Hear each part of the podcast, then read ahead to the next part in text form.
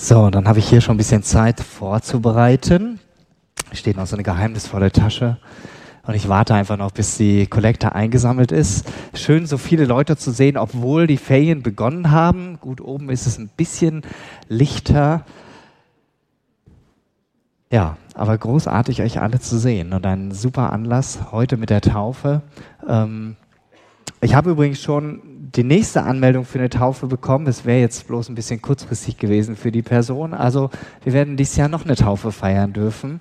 Und ja, ich denke, so eine Taufe ist immer auch eine gute Anregung äh, für diejenigen, die diesen Schritt noch nicht gegangen sind, darüber nachzudenken, wäre das nicht für mich auch dran? Also, diese Frage kannst du jetzt schon mal für dich bewegen.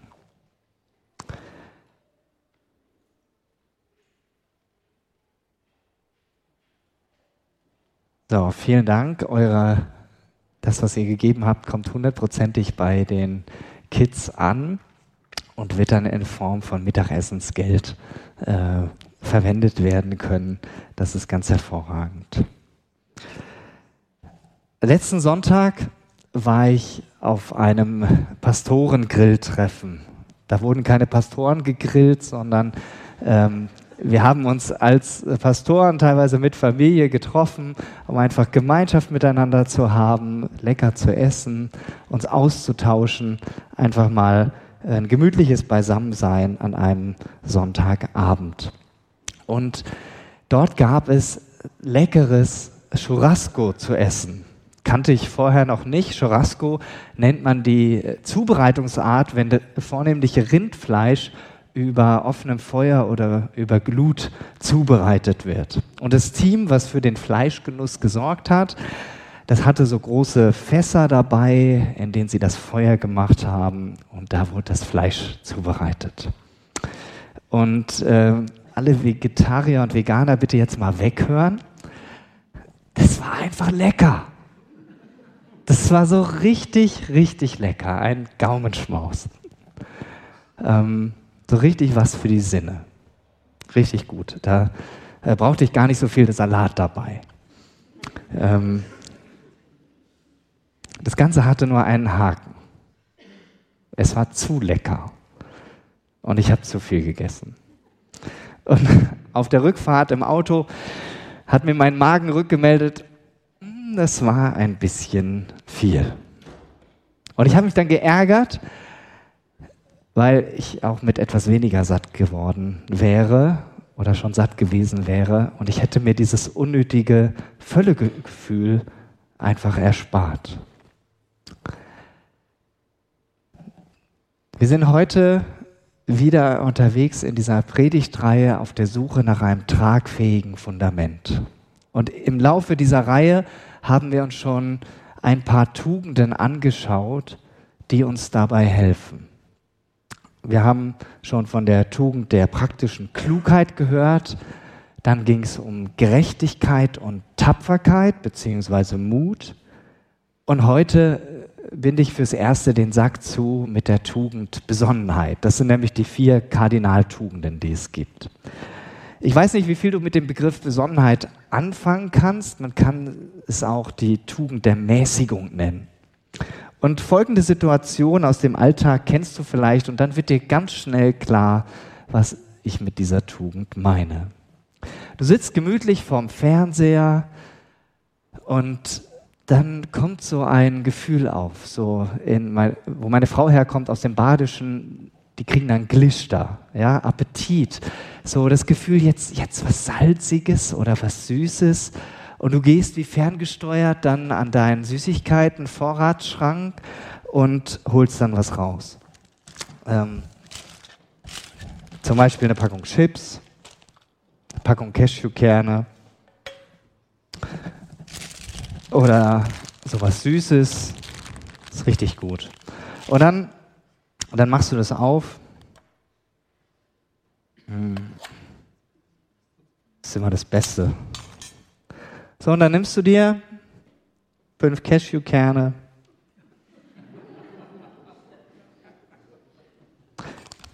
vielleicht einen Riegel oder drei Chips und dann isst du die ganz genüsslich legst die Packung dann wieder weg.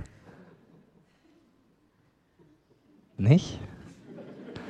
Nein, ihr esst natürlich die ganze Packung oder alles drei auf einmal, ja? Wer von euch kennt so eine Situation?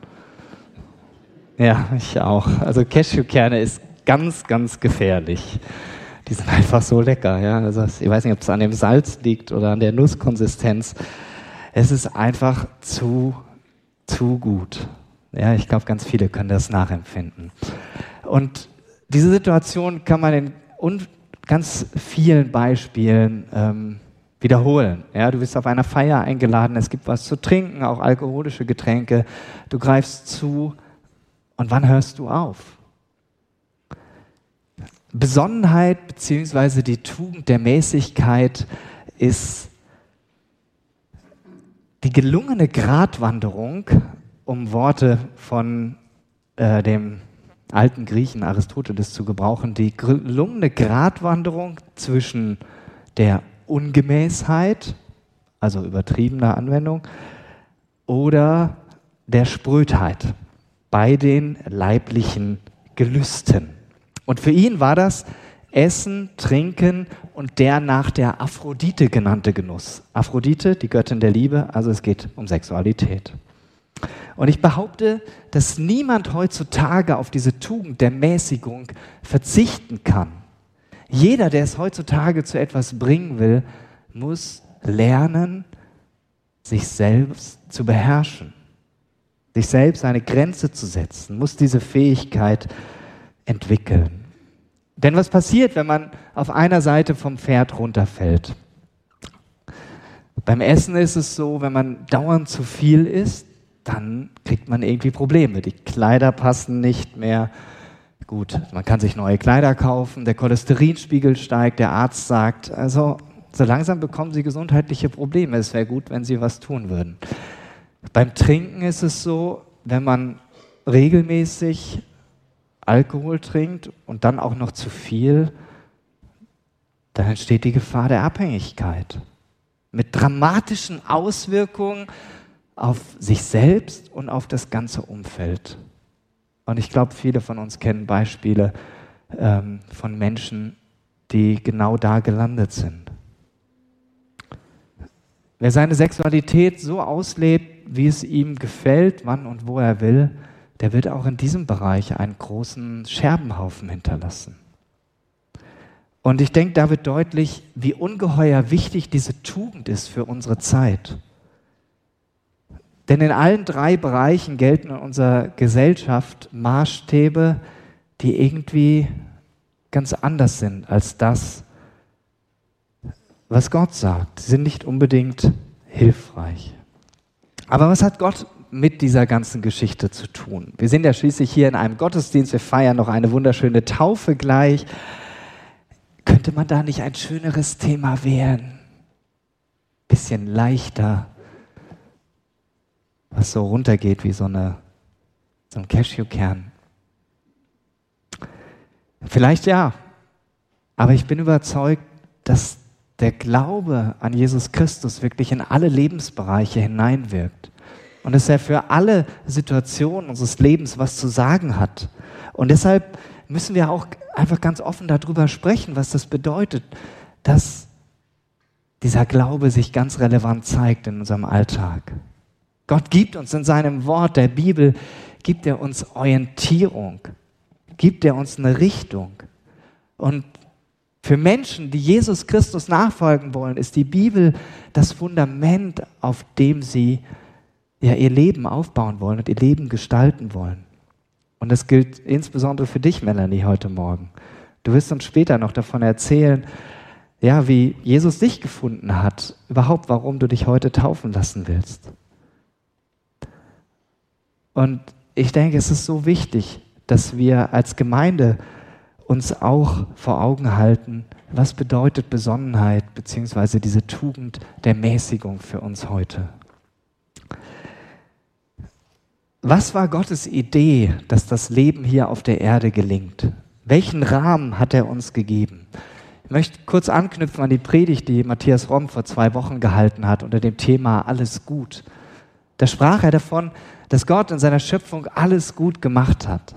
Und ja, dieses sehr gut, das gibt Gott am sechsten Schöpfungstag, nachdem auch die Menschen geschaffen sind. Davon lesen wir in 1. Mose 1, 26 und 27. Und in den Versen danach steht dann Folgendes. Gott segnete sie und sprach zu ihnen, seid fruchtbar und vermehrt euch, bevölkert die Erde und nehmt sie in Besitz, herrscht über die Fische im Meer und die Vögel am Himmel und über alle Tiere, die auf dem Boden kriechen. Gott sprach, als Nahrung gebe ich euch alle Pflanzen der Erde, die Samen hervorbringen, dazu alle Bäume mit Früchten und Samen darin. Die grünen Pflanzen sollen Futter für die Tiere sein, für die Tiere auf der Erde, die Vögel am Himmel und alle Kriechtiere am Boden. Und so geschah es. Paradiesische Zustände. Doch jeder von uns weiß, dass das nicht so geblieben ist. Diese Welt ist an ganz vielen Stellen zerbrochen. Und das merken wir nicht nur daran, dass wir Menschen heute oft Fleisch essen, sondern ganz viele Menschen leben jenseits der Bestimmung, die Gott für sie bereithält. Und in Zeiten, wo wir darüber nachdenken, ob wir im Winter hier in Deutschland noch genügend Gas bekommen, um unsere Wohnungen und Häuser heizen zu können, und ob wir das dann noch bezahlen wollen, wenn, äh, können, wenn dieses Gas dann auch ankommt tatsächlich, ähm, ist uns das ständig bewusst, wie zerbrochen unsere Welt ist. Doch wir als FEG Herborn sind einer von ganz vielen Orten auf der Welt, wo Menschen von einer Hoffnung hören, an dem Menschen neue Hoffnung schöpfen können, weil sie hier erfahren, dass Gott ihnen durch Jesus neues Leben schenkt. Und ganz viele hier könnten davon erzählen. Und Melanie, du wirst uns aus deinem Leben Anteil geben. Mit Jesus zu leben bedeutet aber nicht, dass auf einmal alles gut ist, alles hundertprozentig ist. Aber er hilft uns durch seinen Geist immer mehr so zu leben, wie Gott sich das vorstellt. Und das wirkt sich wiederum auf unseren ganz konkreten Alltag aus. In den letzten 2000 Jahren, so alt ist die Bibel ja fast schon, hat sich viel getan im Bereich der Menschen. Es hat sich viel weiterentwickelt. Aber die Einstellung der Menschen, die hat sich nicht grundlegend verändert. Die Herausforderungen damals und heute sind durchaus vergleichbar. Und damals wurden auch schon Fragen gestellt, die heute immer noch gestellt werden. Schauen wir mal rein. 1. Korinther 10, 23. Da schreibt Paulus den Christen in, in der Stadt Korinth, in einem heidnischen Umfeld, wo nur fremde Götter angebetet wurden, bei den Griechen. Es heißt ja bei euch, man darf alles. Also das haben die Christen in der Gemeinde gesagt. Aber nicht alles ist gut für euch, sagt Paulus. Man darf alles, aber nicht alles baut die Gemeinde auf. Das bedeutet, eine Gemeinschaft eine Gemeinde, also eine Gemeinschaft von Menschen, die Jesus Christus nachfolgen, die leben anders. Sie sind nicht einfach eine Kopie der Gesellschaft, in der sie leben, bloß mit einem frommen Farbanstrich. Man erkennt an der Art und Weise, wie sie leben, dass sie Gottes Maßstäben folgen wollen. Und das nicht etwa, weil sie bessere Menschen sind. Überhaupt nicht. Sind auch nicht schlauer. Es liegt einzig und allein an dem, was an ihnen geschehen ist. Was wir heute in der Taufe feiern, wenn du, Melanie, dich nachher taufen lässt. Und Paulus bringt das in diesem bekannten Vers aus 2. Korinther 5, Vers 17 so gut auf den Punkt, wenn er sagt, wenn jemand zu Christus gehört, gehört er schon zur neuen Schöpfung. Das Alte ist vergangen, etwas Neues ist entstanden. Vielleicht hast du den Vers schon hundertmal gehört oder noch öfter. Aber es heißt, Christen sind, heißen Christen, weil sie durch Christus, und Christus ist ja nur der Beiname für Jesus und heißt Retter, durch ihren Retter eine neue Identität bekommen haben. Wir gehören zur Familie Gottes und wir leben immer mehr in dieser neuen Identität zu leben. Kleiner Vergleich dazu. Wenn man hier in Deutschland eingebürgert werden will, weil man eben nicht hier geboren ist, seit 22 Jahren gilt, wenn man hier geboren ist, dass man im Prinzip dann die deutsche Staatsbürgerschaft bekommen kann. Gibt zwar auch noch ein paar Fußnoten zu, aber wenn man eben die deutsche Staatsbürgerschaft haben will, muss man einige Kriterien erfüllen. Und vier davon möchte ich kurz nennen. Eine Person, die das möchte, die muss über ausreichende Deutschkenntnisse verfügen, einen Einbürgerungstest machen, über, also bestand, bestehen über die deutsche Rechts- und Gesellschaftsordnung. Sie muss sich zum deutschen Grundgesetz bekennen und ihre alte Staatsangehörigkeit verloren haben oder aufgeben. Und ich finde, da gibt es ganz viele Parallelen dazu, wenn man Christ wird. Ein Christ lernt, wie Gott mit uns umgeht, mit uns spricht durch seinen Geist. Der lernt das durch die Bibel. Glücklicherweise brauchen wir dafür keinen Sprachtest machen oder bestehen. Finde ich schon mal super. Und ein Christ lernt durch die Bibel immer mehr die Grundsätze, die in Gottes Reich gelten. Glücklicherweise muss man, wenn man Christ wird, auch keinen Test dafür machen. Man braucht nur die Bereitschaft zu sagen, ich möchte diese Maßstäbe immer mehr kennenlernen und bin, ja, diese Bereitschaft mitbringen, dass das immer mehr in meinem Leben auch sichtbar wird, dass ich mich auf diese Grundsätze einlasse und dem Heiligen Geist immer mehr Einfluss gebe, damit er mich verändern kann. Ein Christ bekennt sich auch zu Jesus Christus und zu Gottes Maßstäben. Und genau das geschieht heute, Melanie, indem du dich in der Taufe zu Jesus bekennst. Du sagst damit, ich will mein Leben unter der Herrschaft von Jesus Christus führen. Und ein Christ bekommt eine neue Staatsangehörigkeit. Zugespitzt könnte man sagen, er wird Reichsbürger. Aber bitte nicht verwechseln mit diesen Menschen, die, die den deutschen Staat und äh, jede gesellschaftliche Ordnung völlig ablehnen. Wir werden Bürger in Gottes Reich. Jesus hat es so gesagt, ihr seid nicht mehr von dieser Welt, also eure wahre Heimat ist eigentlich schon im Himmel. Ihr lebt aber noch in dieser Welt. Und das ist das, was uns als Christen ausmacht. Also diese Identität gilt es quasi immer mehr zu erfassen. Also zurück zur Besonnenheit. Wie wirkt sich unsere neue Identität in Jesus auf Besonnenheit bzw. diese Tugend der Mäßigkeit aus? Und in 2. Timotheus 1, Vers 7 gibt Paulus seinem geistlichen Ziehsohn Timotheus da einen wertvollen Hinweis. Denn da sagt er, ich zitiere, denn der Geist, den Gott uns geschenkt hat, der lässt uns nicht verzagen. Vielmehr gibt er uns Kraft, Liebe und Besonnenheit. Wir sehen hier, dass der Heilige Geist diese Tugend in uns schenkt, beziehungsweise sie immer mehr in uns hervorbringen, wachsen lassen will. Und Besonnenheit ist hier an dieser Stelle, könnte man auch mit gesundem Verstand oder angemessenes Denken wiedergeben. Eine andere mögliche Weise, wie Besonnenheit sich äußert, ist in Enthaltsamkeit bzw. Keuschheit. Und viele Menschen, die vielleicht mit Christsein nicht ganz so viel am Hut haben, aber die sagen, ja, also die bringen diese Begriffe ganz oft mit Christsein in Verbindung. Und daraus entstand eine Engführung, die bis in die heutige Zeit hineinreicht.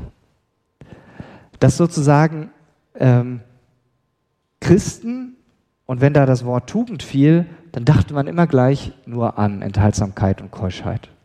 Und das hing auch damit zusammen, wie früher das Frauenbild in der Gesellschaft war. Von diesen vier Kardinaltugenden Klugheit, Tapferkeit, ähm, Gerechtigkeit und Besonnenheit traute man drei nur den Männern zu Weshalb die Frauen, ja, die waren halt in der Öffentlichkeit, traten sie nicht auf und deshalb spielte Gerechtigkeit für sie keine Rolle. Klugheit und Tapferkeit traute man ihnen nicht zu. Ich weiß, das ist pauschal gesagt, aber so haben Menschen vor uns gedacht und praktisch gelebt. Und dann blieb eigentlich nur noch diese Tugend der Besonnenheit. Und die äußerte sich ganz oft in der Keuschheit. Ja, gibt ja auch so Redewendungen, sie behielt ihre Tugend, ja, und das hieß, sie lebte keusch. Ja, also Tugend gleich Keuschheit und das ist eine ganz starke Engführung und daraus entstand eine komische Gleichung in vielen Köpfen. Nach dem Motto, christlich gleich tugendhaft, gleich keusch, gleich langweilig. Christlich gleich tugendhaft, gleich keusch, gleich langweilig. Und im Prinzip stimmt keins dieser Gleichheitszeichen. Passt nicht so richtig. Aber ich denke, diese Vorurteile sind immer noch in den Köpfen von uns Menschen drin, von vielen Menschen drin. Und deshalb ist es wichtig, dass wir als Christen diese Tugend und überhaupt die Tugenden umfassend entdecken und nicht nur so eine kleine Engführung haben und darauf ähm, angesprochen werden. Und damit meine ich, ein Mensch, der mit Jesus Christus lebt, der wird lernen, die Tugend der Besonnenheit im, im ganzen umfassenden Maß zu entdecken. Der wird lernen, maßvoll und angemessen mit den Dingen umzugehen, die ihm anvertraut sind. Und dazu gehört auch, wie eingangs schon gesagt, der Bereich Essen, Trinken und auch die Sexualität. Und dass ich diese Liste noch fortsetzen ließe, möchte ich euch an einem kleinen Bibelabschnitt verdeutlichen. Dazu sehen wir uns 1. Korinther 6, 9 bis 11 an. Wenn du eine Bibel hast oder das auf deiner App öffnen willst, mach das ruhig. Das ist ein knackiger Text, 1. Korinther 6, 9 bis 11. Dort schreibt Paulus auch an die Christen in der Stadt Korinth deutliche Worte. Hört mal zu. Ihr müsst doch wissen, wer Unrecht tut, wird keinen Anteil an Gottes Reich erben. Täuscht euch nicht. Das betrifft Menschen, die verbotene sexuelle Beziehungen haben, die Götzen dienen oder die Ehe brechen. Das betrifft aber auch junge Männer, die sich Älteren anbieten oder Männer, die mit Männern schlafen. Das betrifft Diebe, Habgierige, Trinker und Menschen, die andere verleumden oder berauben. Sie alle werden keinen Anteil am Reich Gottes erben. Und dann sagt er zu den Christen dort, manche von euch haben früher so äh, gelebt. Aber ihr seid reingewaschen worden. Ihr seid zu Heiligen geworden, die von Gott als gerecht anerkannt sind. Denn ihr seid im Namen unseres Herrn Jesus Christus getauft und habt den Geist unseres Gottes empfangen. Das ist kein einfacher Text, schon gar nicht in der heutigen Zeit, aber er führt deutlich auf, was in Gottes Reich keinen Platz hat. Er zeigt auch, dass Gemeinde der Ort ist, wo Menschen sind, die Veränderung erfahren haben, die reingewaschen worden sind durch das, was Jesus am Kreuz für sie getan hat. Und dieser Text zeigt auch, dass wir als Jesus-Nachfolger aufgefordert und gleichzeitig befähigt sind, anders zu leben. Insbesondere zeigt sich das an diesem Thema und dem Umgang mit der Sexualität. Das ist kein Thema, wo viel drüber gepredigt wurde, zumindest nicht in den Gemeinden, wo ich groß geworden bin. Interessanterweise beschäftigen sich manche Gemeinden gerade mit diesem Thema, auch in der Öffentlichkeit. Auf YouTube ist da einiges zu finden und erreichen da viele Menschen, setzen sich da sehr mutig und konstruktiv mit auseinander. Denn gerade im Bereich der Sexualität gibt es in unserer Gesellschaft nichts, was es nicht gibt. Das Motto lautet, alles ist möglich und alles ist erlaubt, solange ich niemandem damit schade.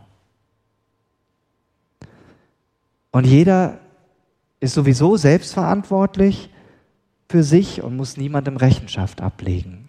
Schon gar nicht irgendeiner Art Gott. Das ist aber kein Maßstab für das Reich Gottes. Gerade im Bereich der Sexualethik wird deutlich, dass die Gemeinde Jesu nicht auf jeder Welle mitschwimmen muss. Die Gemeinde von Jesus Nachfolgern tritt klar für Gottes Vorstellungen von Sexualität ein, die in weiten Teilen der Gesellschaft komplett anders sind.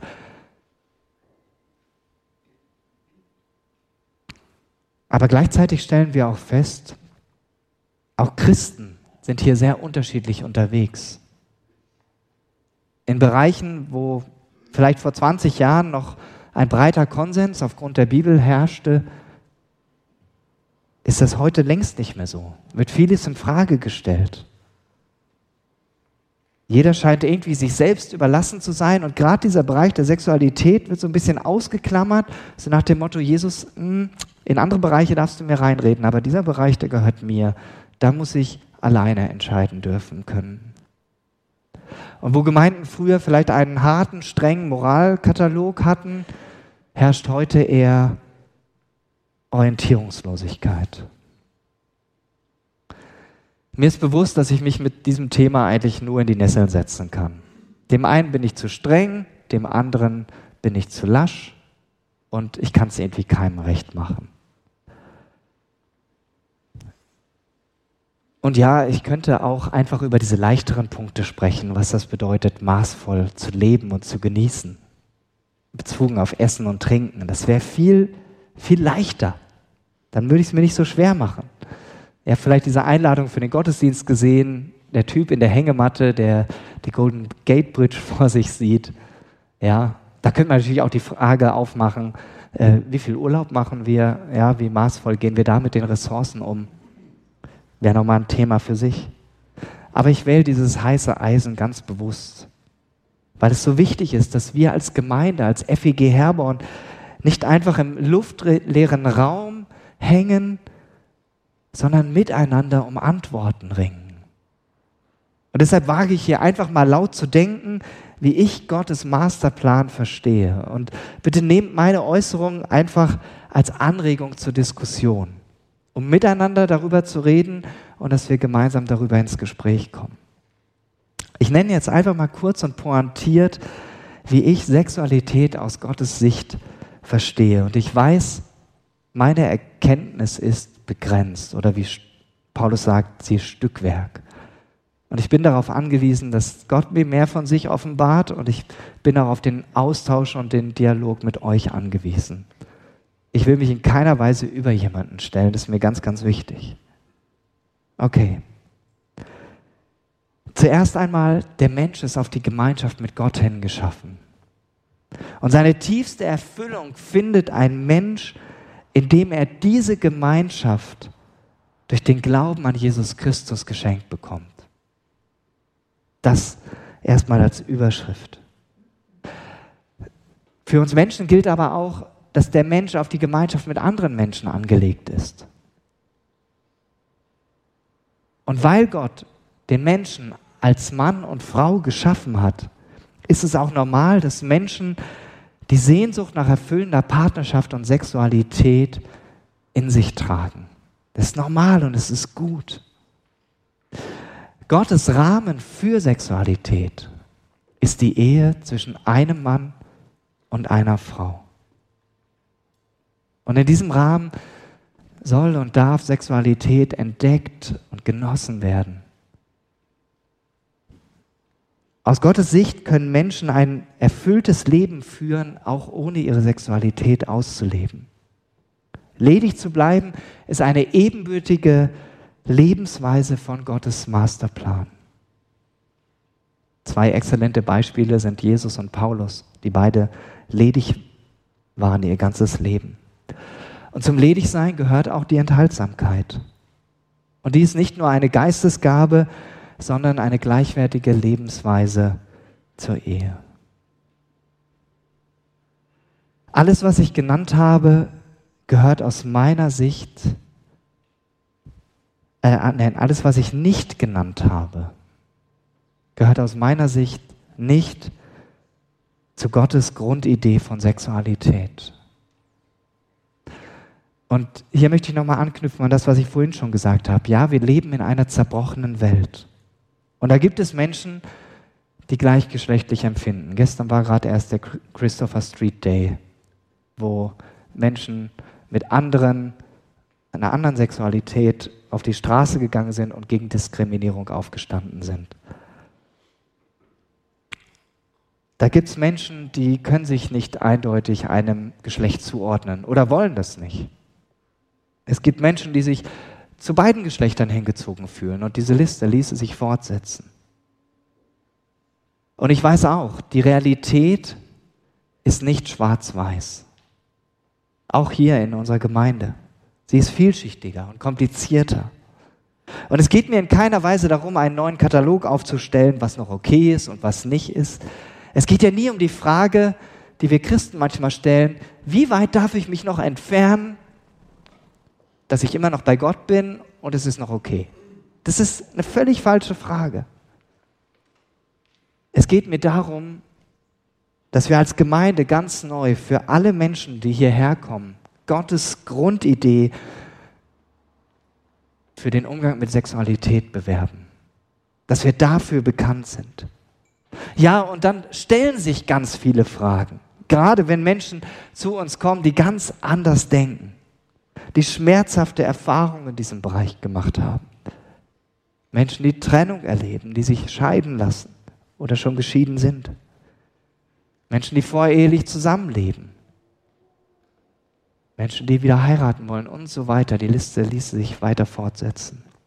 Und ich frage mich, können wir als Gemeinde ein Ort sein, wo wir Menschen mit ihrer Geschichte in diesem Bereich liebevoll aufnehmen, ohne jede Lebensweise gutheißen zu müssen?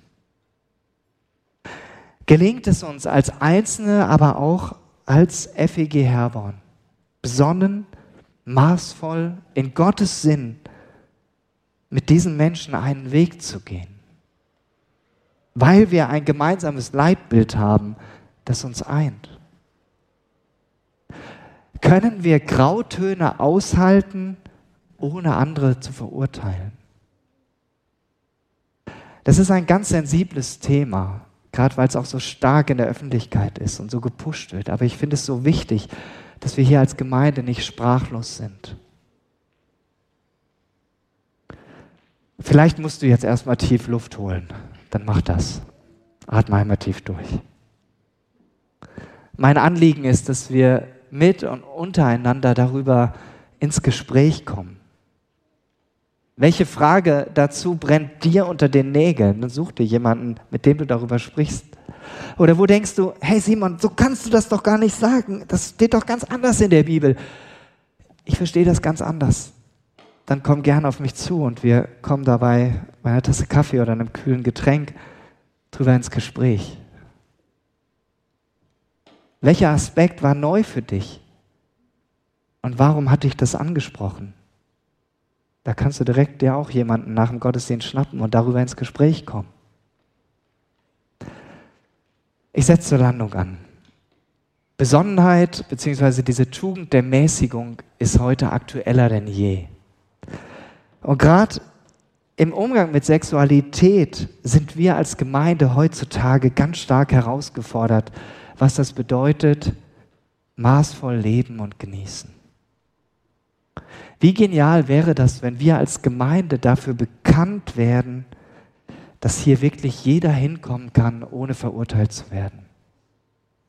Wie genial wäre das, wenn auf dem Markt in Herborn folgendes Gespräch möglich wäre oder zu hören werden würde. Die Leute da unten in der FEG, in der Konrad-Adenauer-Straße, die, die ticken irgendwie ein bisschen altmodisch bei dem Thema Sexualität.